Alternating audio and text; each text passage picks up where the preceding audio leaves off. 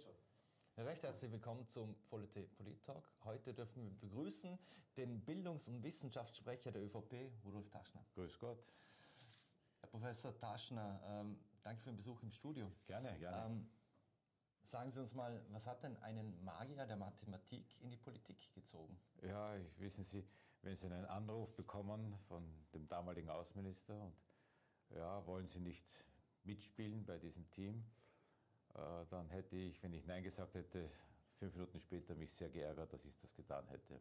Weil ich mich nicht ärgern wollte, habe ich ja gesagt. Ja. Mhm. Ja, ja. Nie bereut in, in, diesem Fall? Nein, es ist sehr, sehr interessant. Sehr, sehr interessant. Man lernt also vieles von der Welt kennen, was man sich vorher nicht so vorgestellt hat. Und das, ja, es ist, äh, es ist auch in gewisser Hinsicht, ja, man trägt ein bisschen Verantwortung. Und das ist auch, ja, das bringt etwas. Ja, also das, das gibt auch etwas an Kraft an, Leben selber mhm. und man möchte ja auch etwas Gutes tun. Ja, sagen wir, ein wenig, ein wenig. Mhm.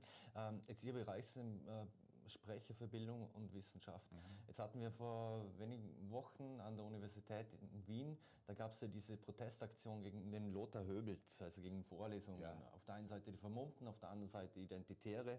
Ähm, wie politisch darf denn aus Ihrer Sicht eine Universität sein?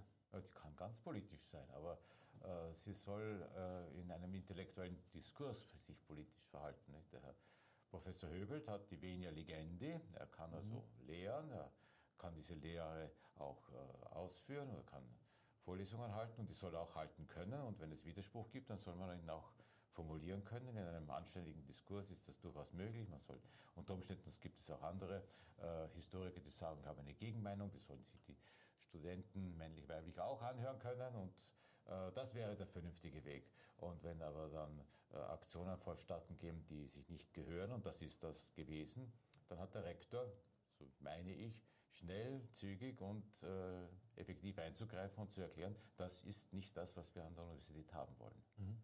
Das ja. Thema Universität beschäftigt